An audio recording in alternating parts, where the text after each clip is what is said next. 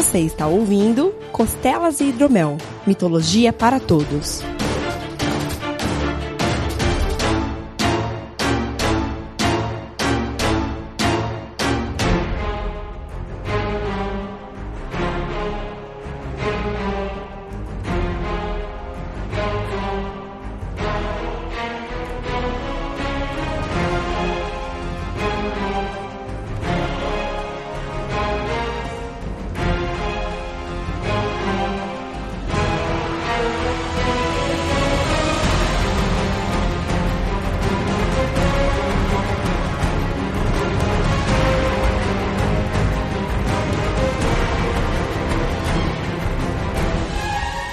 Saudações mitológicas, meus caros. Bem-vindos a mais um Costelas e Hidromel, seu programa sobre mitologia. Eu sou o Guilherme Vertamati e no programa 66, nada melhor do que a gente falar de inferno. Eu não tinha reparado nessa coincidência. Pois é. Não foi uma coincidência. Na verdade, a culpa é do filme, né? É. Ou do Halloween, não? Halloween é ótimo também. Nossa, coitado. Era mais fácil de ter falado do Veles da mitologia eslava. Aqui é o Rodolfo Cunha e hoje vamos falar de uma deusa que é meio bonita. Ah, é a namorada perfeita do Duas Caras, vai. É. É, então. Aqui é Renato Seveniani e it's gonna be a hell of a ride. Hell of a ride. Ah, go to hell, velho. Ah, tá bom. Mas é isso, meus queridos. Hoje a gente vai falar da deusa e do local nórdico homônimos que chamam Hel, que seria o inferno e a dona do inferno. Isso, é igual o Hades e o Hades. Isso, exato. Convenientemente, né? Tipo, É. a galera quer economizar no, no- nos nomes. Nessa hora quer economizar, né? Depois de inventar 300 nomes pra 300 personagens aí, personagem, ó, 300 deuses, daí quer economizar de repente no inferno. E querem economizar nome com o tanto de consoante que esses filhos da puta colocam, né? Toma no cu. Né? É, pelo menos real é simples, né? Sim. Econômico e simples. Deve ter sido um dos primeiros nomes, né, cara? Precisavam de poucas letras nessa época. Ou um dos últimos, né, cara? Os caras já estavam cansados de marcar a runa na argila, tá ligado? É, pode ser. Pode Escavar ser. pedra. Falar, bota o nome curtinho. Justo. Mas é isso. Então, pra dar uma introdução, acho que vale a gente lembrar, né, que pros nórdicos tem dois tipos de morte, né? Aham. Então tem dois lugares, na verdade três lugares pra onde você vai. Porque se você é valoroso em batalha, se você morre em combate e tal, alguns falam de maneira violenta, mas não cabe por uma coisa que a gente vai discutir. Você tem que morrer em batalha mesmo. Uhum. Se você morre, tem duas opções, né? 50% dos soldados vai pra Freya, né, pro palácio dela, e a outra metade dos soldados que morrem em batalha vão pro Valhalla, que é onde a gente mais conhece. Isso. Mas todo o resto da galera precisa ir pra um outro lugar também, né? Você precisa ter um repositório de mortes que acaba sendo o Hell. A gente vai entrar em um pouco mais de detalhe mais pra frente, mas o tem que lembrar que a gente brinca de inferno, mas assim, assim como o Hades, o Hell ele é dividido em várias partes, né? Então assim, não é porque você não morreu em batalha, mas você foi um cara honesto, você foi, você era um vendedor, você era um agricultor Uhum. e morreu de velhice, por exemplo, não tem por que você sofrer o resto da eternidade. Sim. Então, é essa questão bem didática nesse ponto, né? Eles deixam claro, assim, que o inferno é uma parte. Se você for cuzão e tal, não sei o que, vai ter um lugarzinho reservado ali. Uhum. E- Mas se você for uma pessoa boa, tu vai ficar tranquilo. Vai ficar tedioso, porque vou atropelar um pouco a pauta, mas o inferno, né, Hell, ele é basicamente uma réplica do mundo. Então, assim, se você trabalhou a vida inteira, você vai morrer e você vai continuar trabalhando no afterlife. que bosta. Bom, a Hel, ou Hela, ou qualquer outra variante do nome dela, porque a gente falou que simplificaram, mas também complicam, tem um milhão de formas de escrita em várias línguas diferentes. Né? Ela é aquela que preside sobre o reino dos mortos, ou submundo, ou qualquer outro termo que sirva para inferno aí deles. É, eu acho que vale a menção de que sempre que a gente falar inferno, tem que entender que é o submundo, né? Não é. Ah, sim. É o É, Rain. Não pensem nos diabinhos com fogo pra tudo quanto é lado. É, por mais que os nórdicos usem chifre de batalha, eles não estão aqui. Eles estão no outro inferno. Os chifres de batalha estão em Valhalla. Então, Isso. E a gente comentou, né, que o, o- no, na língua nórdica antiga, né? O nome dela e o nome do local onde ela governa são o mesmo, né? Hell. Aí, obviamente, tem a tradução para inglês, que fica Hell com dois L's, tanto no inglês antigo quanto no inglês moderno. Aí Sim. tem outras variantes, por exemplo, no frísio é Heli, com dois L's e E no final. No saxão é Helia, no germano é Hela, com dois L's. No gótico é Halia, com J em vez de I, mas todas elas são derivadas, né, e construídas assim a partir desse, desse mesmo verbete, né, desse mesmo formato ali do réu, e aí eles fazem uma variante na frente. E o significado que gera mais que as pessoas mais concordam que seja o, o, o, verdadeiro é de ser um lugar escondido, né? Um lugar secreto. Então, assim, dá a entender também que o, o local não é necessariamente embaixo da terra, como a gente fala underworld, e acha que o negócio tem, tem que entrar por um buraco, né? Igual é o inferno de Dante, por exemplo. Sim. Mas não necessariamente. Ele pode ser uma parte do mundo, sei lá, uma ilha, alguma coisa assim. É, até porque o mundo nórdico, o conceito de para baixo dele é meio esquisito, né? Porque cada um dos mundos está teoricamente num dos galhos da Yggdrasil. Sim. Então é para baixo, mas pode estar tá acima de outra coisa, sabe? Uhum. Mesmo o conceito geográfico é uma questão difícil de lidar quando você está trabalhando só na mitologia, né? Sim. E ela era conhecida normalmente né, como a deusa da escuridão, a mãe deusa da escuridão, e outros títulos que ela recebia, né, era a deusa da morte e do pós-vida, né, deusa do submundo, rainha e comandante do reino dos mortos, que aí tem um nome legalzinho, que é Helgart. Uhum. Ela era também conhecida como a deusa das sombras, e ela, obviamente, era endeusada ali na Dinamarca, e tinha lá o nome de Hildemoer, que é a mãe antiga. E legal, num outro nome fácil é que quando ela é a deusa das sombras, ela chama Nefel, ou Nefeli, não sei exatamente. É, pronúncias para variar, gente, todas erradas. É. E a gente vai continuar falando Niflheim, por exemplo, Helheim, apesar de a gente ter sido corrigido pelo João lá no cast. Que seria Helheim, é. Niflheim e assim vai. Não somos hábeis o suficiente de trocar anos e anos de pronúncia incorreta. Né? Mas é, é interessante, assim, porque como acontece com o Hades, ela também tem uma conotação que não é só ruim. Ela e o Hades, elas têm a de deusa da, uma entidade da terra também, né? Então ela se chamado de deusa mãe, mesmo ser uma mãe escura, né? Uma mãe dark aí, ela tem esse chamado. Conheço umas assim, viu?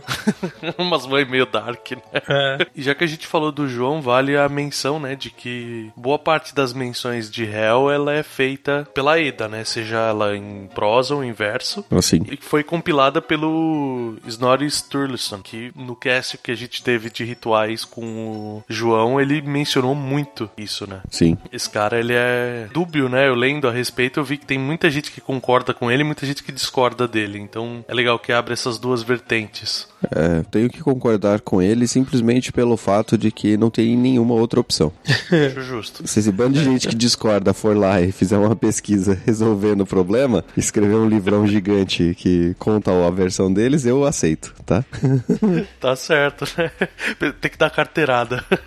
o cara é o único maluco que fez o bagulho direito, lá no século XIII. Qualquer um que fizer agora, neste momento, tá fazendo já enviesado, né? Então. Exato, exato. É. Mesmo o Snorri, né? Porque é, sim. a grande crítica a ele é que ele já era cristão na época. Ah. Né? Ele já tinha sido convertido, então vem aquela questão de tipo, ah, você já tá influenciando para poder. Igual aconteceu com os Cernunos na mitologia celta, você tem uma diabolização das entidades, né? Tipo, vira tudo demônio. é, ok, acontece. Faz uma viagem no tempo aí, volta cinco séculos antes dele ali e tenta achar alguma coisa. né? De qualquer maneira, já é mais informação do que qualquer outra pessoa provém, né? Exato, exato. É, além da Eda, ela é mencionada em outras obras disso, mas acho que de menor importância, né? É, é que tem muita coisa assim. Eu achei muito poema, por exemplo, que tinha lá o registro, tipo, na interpretação do poema. Tipo, aqui estão falando de Hel, mas não é nominalmente mencionada, sabe? Tipo, é. Hum, É por contexto, né? Isso, é por contexto. Então, de menor importância aí, que não vale a gente ficar entrando. Uhum. A Hel é, geralmente é apresentada como gananciosa, né? Dura e cruel, ou pelo menos indiferente às preocupações dos mortos e dos vivos. Ela tá lá de boa na dela, resumindo. A gente vai ver mais pra frente por quê, né? Que ela teve um. Sim. O share de sofrimento dela também, né? Então, uma coisa que eu acho muito foda é que ela é filha do Loki, de uma gigante chamada Angrboda. É. E ela é irmã do Fenrir, cara. Sim. E do Yorgmu. E eu, nunca consigo falar o nome da serpente. Yormunga. Serpente da Terra. Pronto. É a serpente é a do mundo, serpente, mas ela é, ela é irmã do Fenrir, cara. Imagina que foda. Né? Eu fico me perguntando que genética é essa, né, cara? É a genética do Loki, cara. Malditos gigantes, né? né? E do Sleipnir também, né? É, Né? ela é minha irmã do Sleipnir, né? Foda. E de uma renca de outros negros, né? Porque Loki e Zeus É. também estão curtindo a vida doidado, né? É. Mas ela é irmã direta do Fenrir, cara. Ela não devia sofrer bullying na escola. Né? Não, imagina os três na escola, né? Tipo, é aquela hora que, tipo com o filme americano, tem aquela galera na escola, entram os três, assim, a galera vai abrindo caminho pra eles passarem, sabe? né? Tem uma profecia que avisa os deuses que essas três crianças, né, entre aspas, que elas não, acho que nunca foram crianças, né? Os deuses não, eles já nascem prontos, basicamente. Teoricamente, eles foram crianças, né? É. As aspas aqui é porque, cara, tipo, é uma mina que é meio humana e meio corpo em decomposição, um lobo gigante e uma serpente gigante, né, cara? Que eles seriam a causa de alguma das piores ações já imaginadas. Vi de Ragnarok. Isso. Por terem uma mãe giganta e um pai como Gigante. É, o pai também é gigante. é. Eu acho esquisito, porque toda vez que eles citam que a mãe é gigante, eles não falam que o Loki é gigante. É porque o Loki ele acaba entrando como Aesir também, né? Sim, sim. Apesar de ser um gigante, e é aquele negócio. É engraçado que todo lugar que eu li sobre essa preocupação com a profecia é tipo: a preocupação não é que o Loki é um gigante, a preocupação é que o Loki é o Loki. Né? É. Né? É, Ele tem um status além de gigante. é, exato. E, tipo, as crianças foram criadas, né? Boa parte da infância delas foi em Jotunheim. Então, assim, é, tipo, elas foram criadas no meio de gigantes por um cara que é um porra louca mor, né?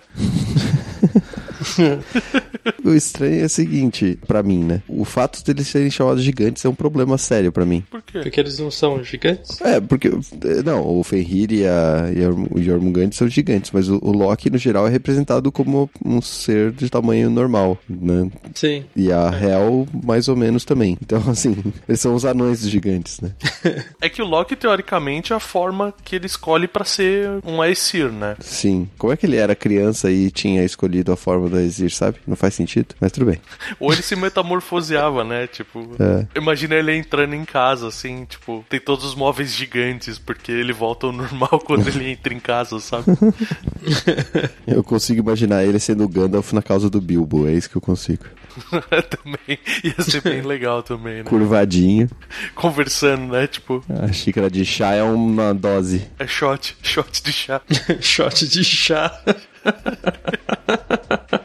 Ok, segue o jogo. Aí a gente tem duas versões, né? De como é que Hel conseguiu os domínios dela. A primeira é por causa dessa premonição. O Odin pegou Hel, né? E jogou ela em Niflheim, que era o, o mundo escuro, né? O mundo da onde vinha o caos e tal. Uhum. E falou pra ela assim, ó, falou, ó, já que você tá aí, esse negócio tá um caos escuro aí embaixo, então, tipo, você além de ficar presa aí, você tem que administrar esse lugar. E existe uma transformação do local, né, que ele passa de Niflheim pra Helheim. Ela assume mesmo o domínio como domínios dela e ela divide aquele mundo todo escuro em nove mundos menores, que como a gente sabe, mitologia nórdica, os nórdicos têm o número 9 como uma coisa fortíssima pra eles, né? Um número cabalístico assim. E ela tem que cuidar e conseguir dar um teto, vamos dizer assim, pra todas as almas que morreram, né? De doença ou morreram de velhice. E aqui eu colocaria também que morreram assassinados, assim, por exemplo, não em batalha, sabe? Tipo, a pessoa tava na rua e foi assassinada, ela acaba indo pra réu também. É que eles foram vítimas passivos, né? Isso, isso. Eu acho que um termo fantástico é esse, é tipo, vítimas passivas. Bem legal isso, porque engloba bem tudo que precisa. Uhum. E fala que nesse ambiente ela criou, né, vários castelos, né, várias mansões com imensas paredes e tal. E que o hall principal dela era chamado de Elionir, Aham. que eu tava vendo, existe uma discrepância, mas seria um seria considerado tipo o local gelado e o outro diria que seria tipo o local de descanso. Ok. né? O que é bem longe um do outro. E ela é sempre representada carregando um prato chamado de fome e uma faca chamada de. Puta, é a fome extrema. é. Em inglês seria hunger, o prato, e famine, a faca. Carestia, de acordo com o Google. Ah, olha aí, ó, então. Então o prato seria a fome e a faca seria a carestia. Carestia. De Tá acordo bom. com o Google. Caraca, eu vou usar isso hoje, velho. Quando for almoçar, vou chegar e falar: Estou com carestia. e ela era atendida por dois é, servos, né? Ganglat e a serva mulher, que seria Ganglot. E os dois significariam, tipo, andar preguiçoso. Ou seja, ela não deve ser muito bem atendida, né, cara? Não. Né? Por isso que ela passa fome, né? Por isso o prato tá sempre com fome, porque os caras são lerdos, né? Né? ela teria tipo uma cortina especial que seria a entrada, que seria o... é interessante aquele conceito de véu, da ligação onde você entra de um mundo pro outro, né? Uhum. E obviamente ela é representada também, como a gente brincou na entrada, uma mulher que ela é meio a meio. Alguns falam que é tipo uma coisa mais bonitinha, meio noiva cadáver assim. Pô, é só azul, né? Ela é metade azul ou escuro e a outra metade é normal. Uhum. E tem aquela versão que fala que ela é metade, tipo, corpo apodrecendo com os ossos pra fora e tudo. E a outra metade uma mulher. E, e que a metade mulher seria extremamente bonita, né? Em todo caso. Uhum. Essa versão é diferente da versão base, acho, porque eles falavam que ela era uma mulher feia por padrão. Eu acho que se você pegar e considerar que ela é metade um corpo em decomposição, não importa a metade bonita, né, cara? Ela continua sendo feia. Eu gosto da imagem dela sentada no trono, que ela parece uma tia velha nariguda. Acho eu gosto dessa. Caraca, essa imagem é muito boa.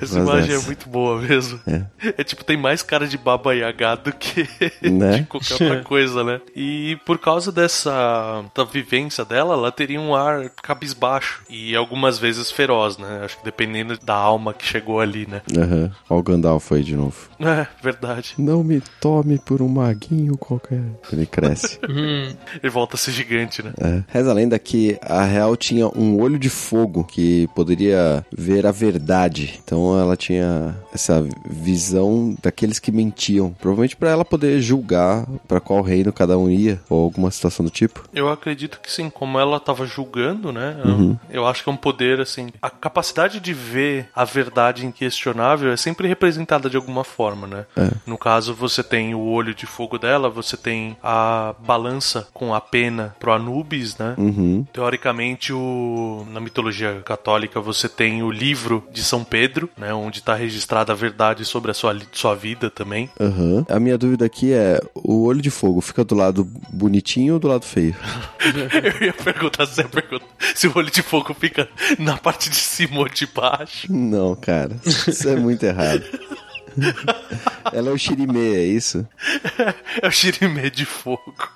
Tá bom, cara. Desculpa, é o horário. É, Eu né? acordei, hein? Né? Ninguém acordou. O interessante é que, por conta desse olho, né? Ninguém podia chegar na frente dela, né? E mentir, né? E É, uma, é um poder fantástico, né, cara? Sempre saber a verdade. Uma imagem bem legal que daria pra fazer, do olho de fogo e tal, é a do Schwarzenegger no Exterminador, né? Quando ele tá com metade do, do rosto arrancado e ele tem aquele olhão vermelho robótico. Olha aí, o Exterminador é uma referência à mitologia nórdica. Parabéns, hein, senhor Cameron?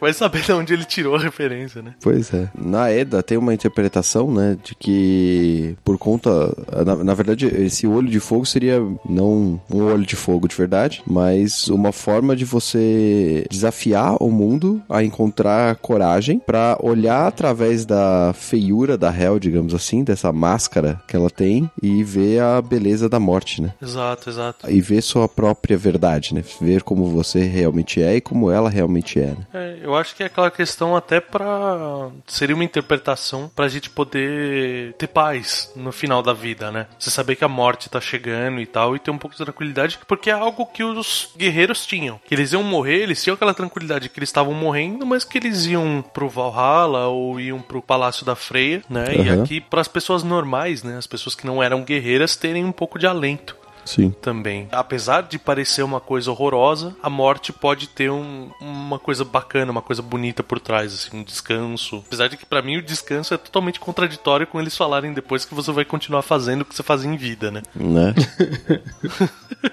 Parabéns, você foi funcionário público a vida inteira, agora você vai ser funcionário público na morte também. É, um pós-vida bem claro, né? Uhum. Mas tudo bem. Sem chance de redenção. Sem chance. É, não tem purgatório aqui. Às vezes isso era um desafio, né?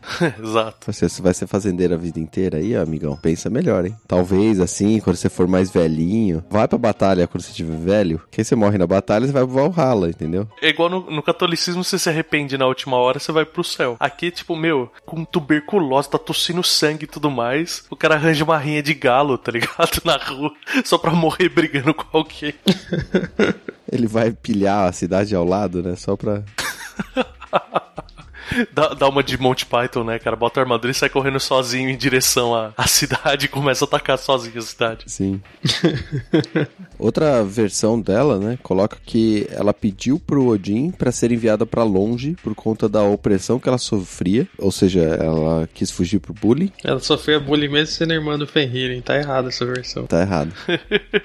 e ela tinha a a cara meio a meio ainda, né? E o olho da verdade ainda. Ela podia sair gritando a verdade sobre todo mundo. Olha só, totalmente anti-bullying esses poderes. Né, cara? Eu acho que ela ganhou esse poder depois, assim. Pode ser. Tipo Odin, né? Que trocou o olho, né? Pra... Ela deve ter trocado também as coisas pra poder ter ganho poderes. É, é verdade. Então, aí eles consideram que por conta dela ter essa metade do corpo, né, o- ossuda, digamos assim, né, com os ossos todos todos expostos. É, Ela era magrinha, né? Era um lado chunchudinho e o outro lado era magrelo. hein? é, pode ser, pode ser, é uma boa. Os ossos aparentes era porque a pele tava grudada no osso. né? ah, que nojeira, velho. E aí isso tornava difícil pra ela. Cara, não consigo imaginar isso, cara. Não consigo. Estamos falando de deuses gigantes e, e era difícil a vida da Hel porque ela tinha metade do corpo. O gigante de gelo tá, tá de boa, né? Tá tranquilo. O Loki com o Fenrir e a Jormungand tá tranquilo também, mas ela, porque tinha metade do corpo sem pele, ela tava zoada. Tá bom, tá bom. É aquele negócio, entendeu? Tipo, a- existe a, a perspectiva, né? Então eles viam que ela tinha um lado bonito e tal, ou pelo menos um lado inteiro. Falava, puta, ó, ó que deformada. Se ela nascesse inteiro, um esqueleto, talvez não tivesse sofrido bullying, né? É. É tipo, ah, é um esqueleto, fazer o quê, né? Fazer o quê? Joga ela pra Eternia. É isso que eu ia fazer. Joga ela pra eterna. Pior seria se ela fosse tipo uma sereia, né? Tipo, metade de. Não na vertical, na horizontal, assim. Só as perninhas de osso, né? bullying que ela sofreu era pernas de saracura, né, cara? Aí o bullying ia ser forte também. E bom, essa aparência bizarra dela fazia os deuses se sentirem desconfortáveis e evitarem estar ao redor dela, né? De novo, a incoerência que a gente tá falando aí. Então ela era evitada, não tinha amigos e tal, e ela não conseguia lidar com essa situação. É, ela era bastante infeliz, digamos assim, e sozinha, né? E aí, por conta dessa situação toda, ela tomou a decisão de requisitar Odin e explicou lá a situação dela, como que era difícil para ela viver em Asgard, e pediu permissão para deixar Asgard. Não sei porque ela precisaria de permissão, mas tudo bem. Não, é por causa da, da profecia, entendeu? Como tinha profecia de que eles iam ser merdeiros, os três, Aham. o Odin entrou, traz eles de Jotunheim pra, pra Asgard, pra criar eles lá, entendeu? Pra ficar de olho neles. Então ela tá pedindo pra sair porque eles eram meio que. É aquela questão de você ser refém, sabe? Você vive bem e tudo mais, mas você é refém. Tá falando pra mim que nessa versão aqui, Jormungand tava ali no quintal de, de Odin, serpenteando. Isso. Tá bom. Serpente é. tá bom, cara. Acho que é por isso que ela treta com o Thor, né, cara? Já deve vir na, na infância, assim, tipo, a Jormungand de boa lá embaixo da árvore e o Thor cutucando ela. Né? e o Odin, né, foi simpático ao problema dela, né? Entendeu que, que realmente não eram condições de vida muito propícias para uma sujeita esquisita igual ela. Aí falou assim: tudo bem, eu deixo você sair de Asgard, mas para você não ir de mãos abanando, eu vou te dar esse pedacinho de terra aqui, ó. um dos nove mundos? Um dos nove mundos. Eu vou te arrendar essa terra aqui. Antes de você ir, você não quer comprar esse terreno aqui? Já que você vai precisar de um lugar pra morar, eu tenho uma, oferta irrecusável, né? eu tô precisando de alguém pra dar, uma, dar um jeitinho, carpir um terreno aqui, ó. Asgard é tipo toda uma fazenda gigante, né? Toda florida e tem um lugar só com cascalho, né? Ele fala, precisa, precisa limpar aquele terreno lá com cascalho, você não quer ir lá resolver isso, não? E aí ele deu pra ela o mundo de Niflheim, um dos nove mundos, né? Como a gente já repetiu algumas vezes aqui. E ele ainda fez o, o favor, né, de trocar o nome nome de, do Niflheim para Helheim, para ela entender que era dela. É, assim, ó, agora é teu. E a partir desse momento que ela se torna a deusa dos mortos, né, do submundo e aquelas nomenclaturas todas que a gente citou anteriormente. Exato, exato. Quando a Hel chegou lá, ela ficou, tinha que aguardar os mortos, né? E como a gente disse, ela tinha que julgá-los. E ela decidia se as almas deles eram boas ou ruins. E em qual nível. O que eu acho legal, porque não é preto no branco só, sabe? Sabe? Não é só bom ou ruim. Tipo, tem, tem níveis de, de ação, né? Por causa disso que ela divide o mundo em nove, o mundo dela. Quando ela decide qual que é a nota da alma da pessoa, ela dava o... Eles chamam de recompensa, né? Mas pode ser boa ou ruim, né?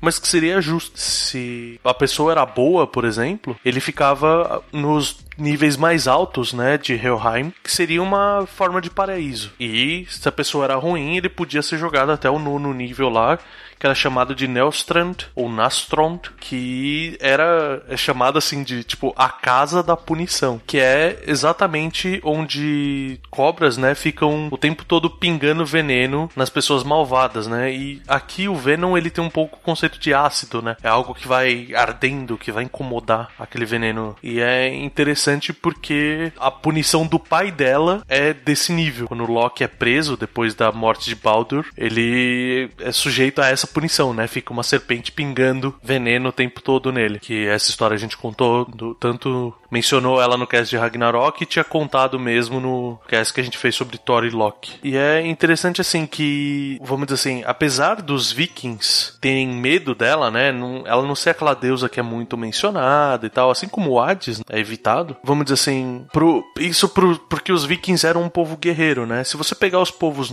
mais comuns, né? Os germânicos e tudo mais eles vinham de uma forma menos terrível, réu. Entra naquela questão que a gente falou de ver a morte como um talento e tudo mais. É aquele negócio, se você foi bom, você não vai ser punido na pós-morte. Então não, não teria, tipo, um local de, de punição para todo mundo. Seria só pra galera que merece mesmo. Justo. E por isso que entram aqueles nomes que a gente falou, que ela é considerada uma deusa mãe também, né? Ela ganha até o outro nome que é pros germânicos, que é Mother Hall, né? Em vez de Hell, que é exatamente para diferenciar uma, uma coisa da outra. Que ela teria aspectos maternais e tudo mais. Eu acho que o pessoal via. É, é aquela coisa da, da, ela andando de perfil, tá ligado? Eu só vi uma parte boa dela. Ela é fotogênica de um lado só, né, cara? Exato, exato. Vê se você pega o meu melhor ângulo, é. né? o pessoal manda ela virar de lado. exato, exato. Daí ela vira do lado de caveira, né? O bom é que ela não tinha que decidir qual era a foto de perfil que ela ia pôr nas redes sociais. Né? Nossa, que piada, velho. Que piada. Ai, ai, desculpe. Na prosa de Eda, tem uma passagem sobre a ressurreição de Baldur. Às, às vezes fala Baldur, às vezes fala Baldur. Eu já vi escrito das duas maneiras, é. Eu gosto de falar Baldur porque aí vira jogo. vira Baldur's Gate? É. é, a passagem é a seguinte. Na manhã seguinte, Hermor, que eu não sei quem é. Deixa eu dar o contexto então. Uh, a gente tem essa, essa história no, no cast de Ragnarok, que é quando o Baldur morre, os Aesir se juntam para tentar ver se conseguem a alma dele de volta. E o escolhido para descer até o inferno é esse Hermord. Então, a passagem é a seguinte: na manhã seguinte, Hermor implora Hel para permitir que Baldur vá para casa com ele E ele conta a ela que houve muita tristeza dos Aesir, né, por causa da morte de Baldur. A Hel então diz que se o amor das pessoas por Baldur, né, que o Hermor tá contando, devia ser testado, e ela diz: se todas as coisas do mundo, vivas ou mortas, chorarem por ele, então ele será permitido voltar para os Aesir. Mas se alguém falar contra ele, né, ou se recusar a chorar, então ele vai permanecer com a Hel, ou no Hel, né? É, ele vai, a alma dele vai ficar lá mesmo. Na passagem continua e um Jotun fêmea, que eu não sei qual que é esse nome, porque eu não sei qual é essa letra. Seria a POC. Isso é uma extensão de P, é. Então, um, Aesir, um Jotun fêmea, POC, se recusa a chorar por Baldur, né? E ela responde que let hell hold what she has. Que é, deixa o inferno ter o que ele tem. Ou algo assim. É, basicamente o que é do inferno fica no inferno. Exato. Mas depois a gente descobre, né? No... Descobre, vírgula, né? É, descobre assim, não é, os, de, os Aesir descobrem que esse Jotun fêmea não era ninguém mais, ninguém menos do que o Loki, né? Transformado. Tava ajudando a filha dele, pô. Né? Ele tava terminando o serviço, né? Porque tava...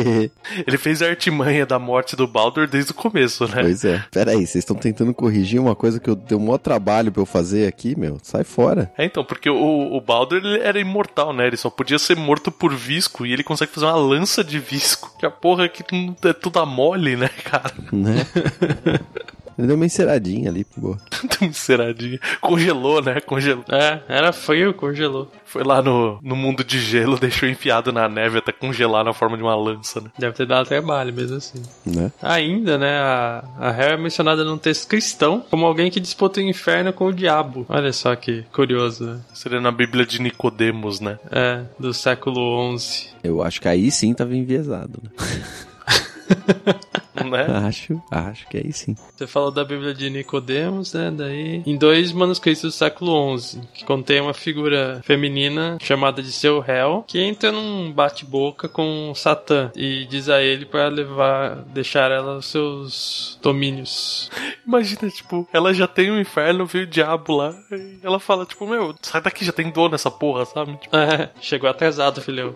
vocês já estão conquistando todo mundo dos humanos lá em cima com a religião de vocês, vocês vão me, me tirar daqui também, daqui de baixo? Né? Existem outras histórias da deusa Hel, né? Uma delas é no. A Islândia é a Islândia, né? Isso. Um do mito de criação da, na Islândia, que des- descreve que no começo tudo que existia era um chasmo, um vazio, conhecido como Ginnungagap, que levava ao útero de chamas de regeneração da Hel dentro da terra. Essa passagem é muito louca, velho. Os caras estavam Né?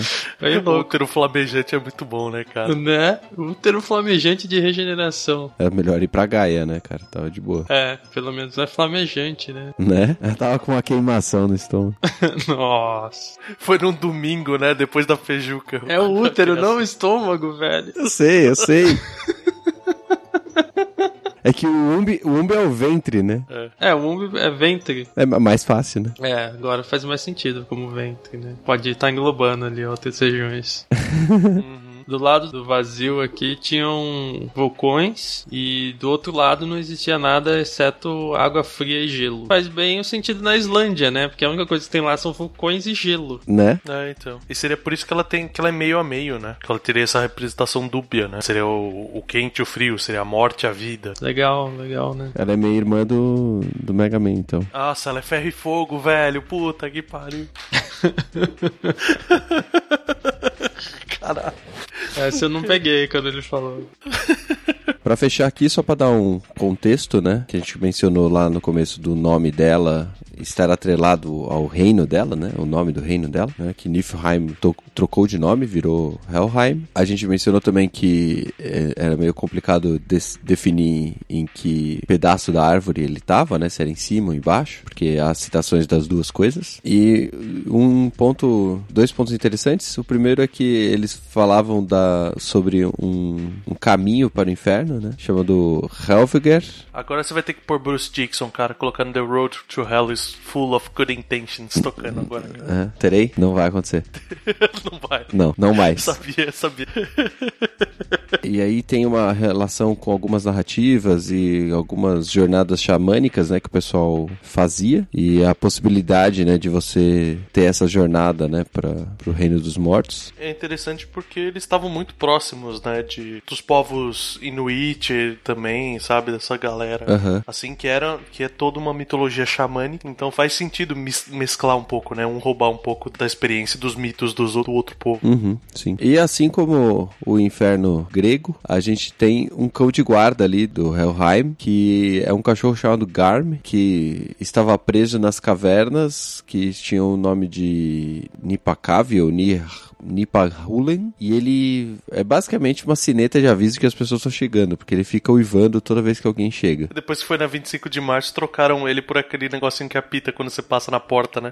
Faz aquele barulhinho de, de assovio. É, ou colocar aquele sininho, né? A porta bate no sininho assim. Também, também. E esse aviso seria pro dragão, o Nidhogg, saber que tinha sangue novo chegando e ele vai chupar o sangue todinho de todos os mortos que chegavam ali para que eles ficassem completamente pálidos, né? Para tirar a cor deles. E quando todo o sangue tivesse sido retirado dos corpos, era mais fácil para Hel fazê-los unir, né, ao exército dela. É, então, aqui é interessante dois pontos, que o, o primeiro é a questão do fluido vital, né? A partir do momento que seu sangue é sugado, você passa a ser maleável, né? Você pode ser controlado. E a gente mencionou aqui que Hel, ela vai ter um papel no Ragnarok, que ela tem esse exército de mortos, que é aquela... É é uma cena maravilhosa do Senhor dos Anéis, assim, porque durante o Ragnarok, ela, ela chegaria de navio com esse exército espectral dela, bem... Em vez de Hel, era o Aragorn chegando, né? Uhum.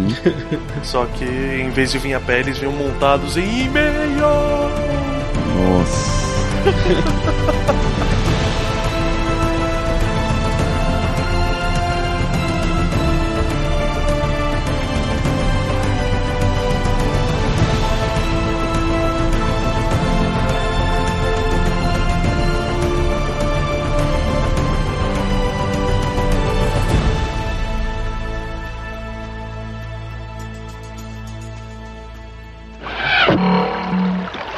Message for you, sir.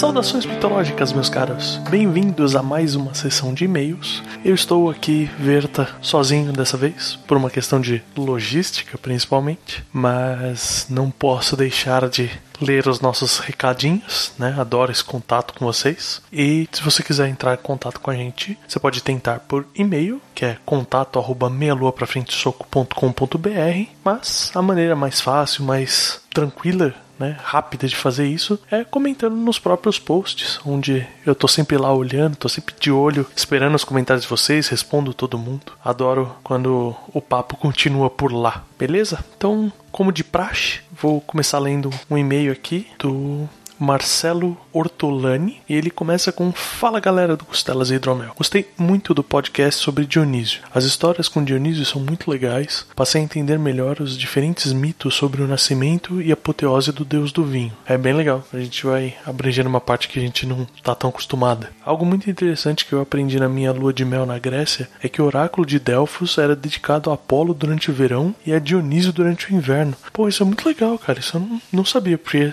a gente sempre tem a questão do oráculo de Delfos ser dedicado ao Apolo, né? Mas é interessante, tipo, no verão que ele é mais forte ser a ele e no oráculo ser ele tá mais fraco, então outro deus passa a ter influência, né? Provavelmente isso é uma coisa que entrou depois. E ele vem aqui e fala: Mas se me permitem uma pequena canelada, Dionísio está entre os doze olimpianos, sim. Eu li o livro citado de Junito de Souza Brandão. Realmente o culto a Dionísio era um culto popular entre as classes sociais mais baixas, e Dionísio não aparece na Ilíada e Odisseia, que eram poemas para elite. Mas existem duas listas oficiais, ele coloca entre aspas, e isso é importante porque não tem nada oficial, dos dois olimpianos, e em ambas Dionísio está lá. As duas divindades que podem ou não estar em uma dessas duas listas são Hades e Deméter. É, cara, eu tenho que discordar de você. Sinto muito.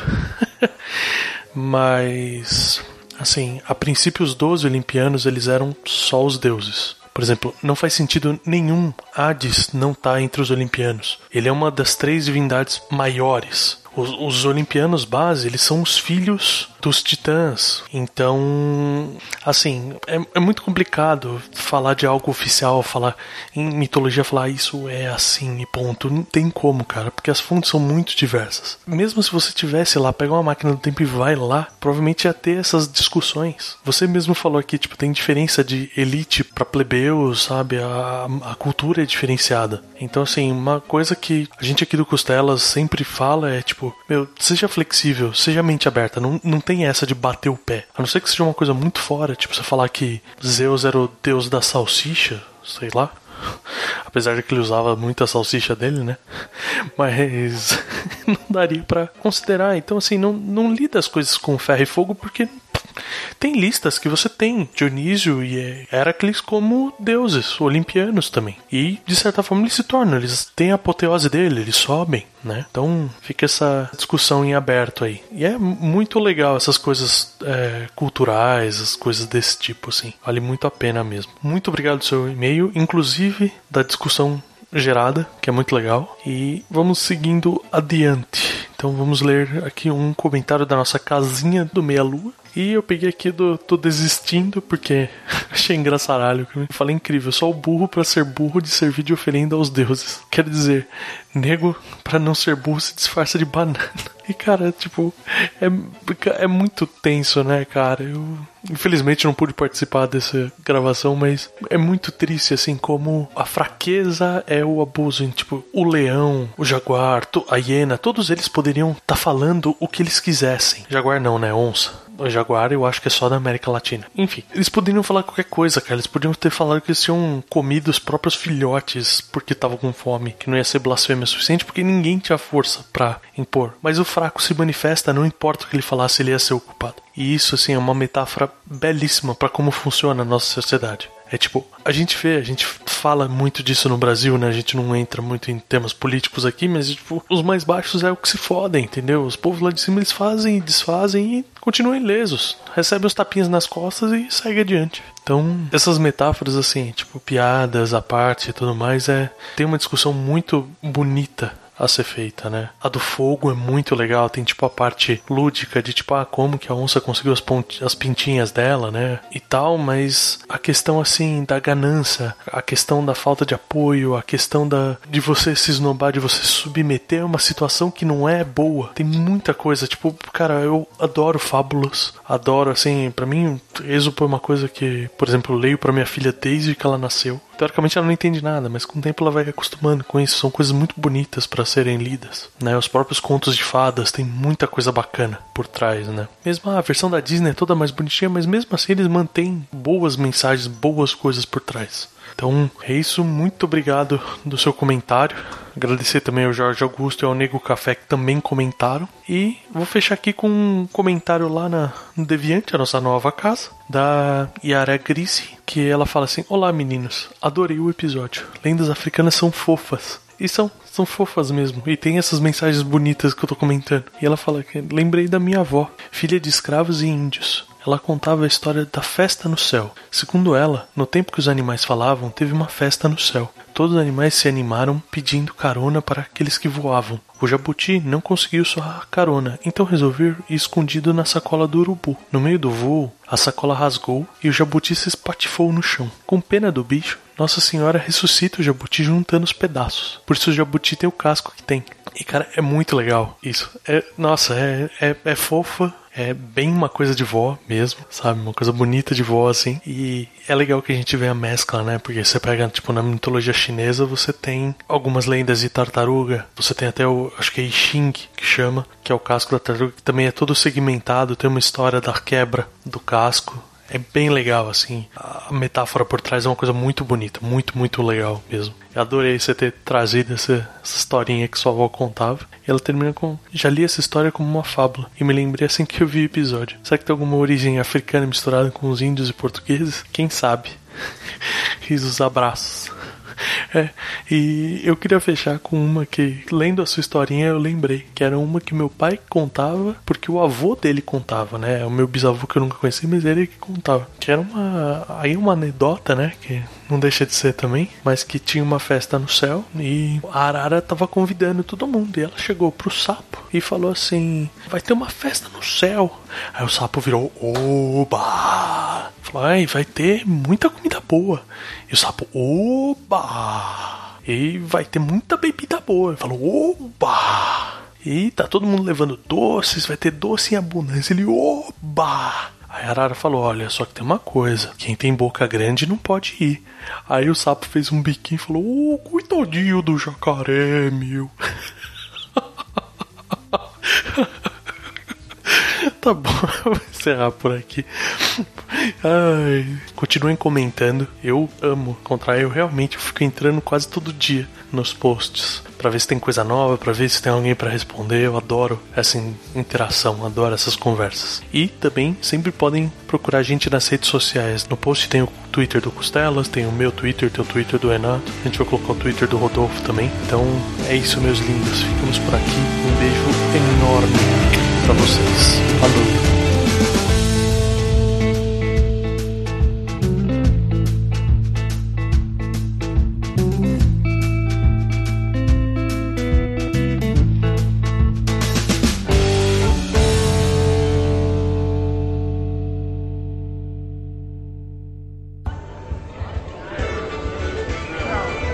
Senhores, desejam mais alguma coisa? Eu quero mais costela. Eu quero mais hidromel.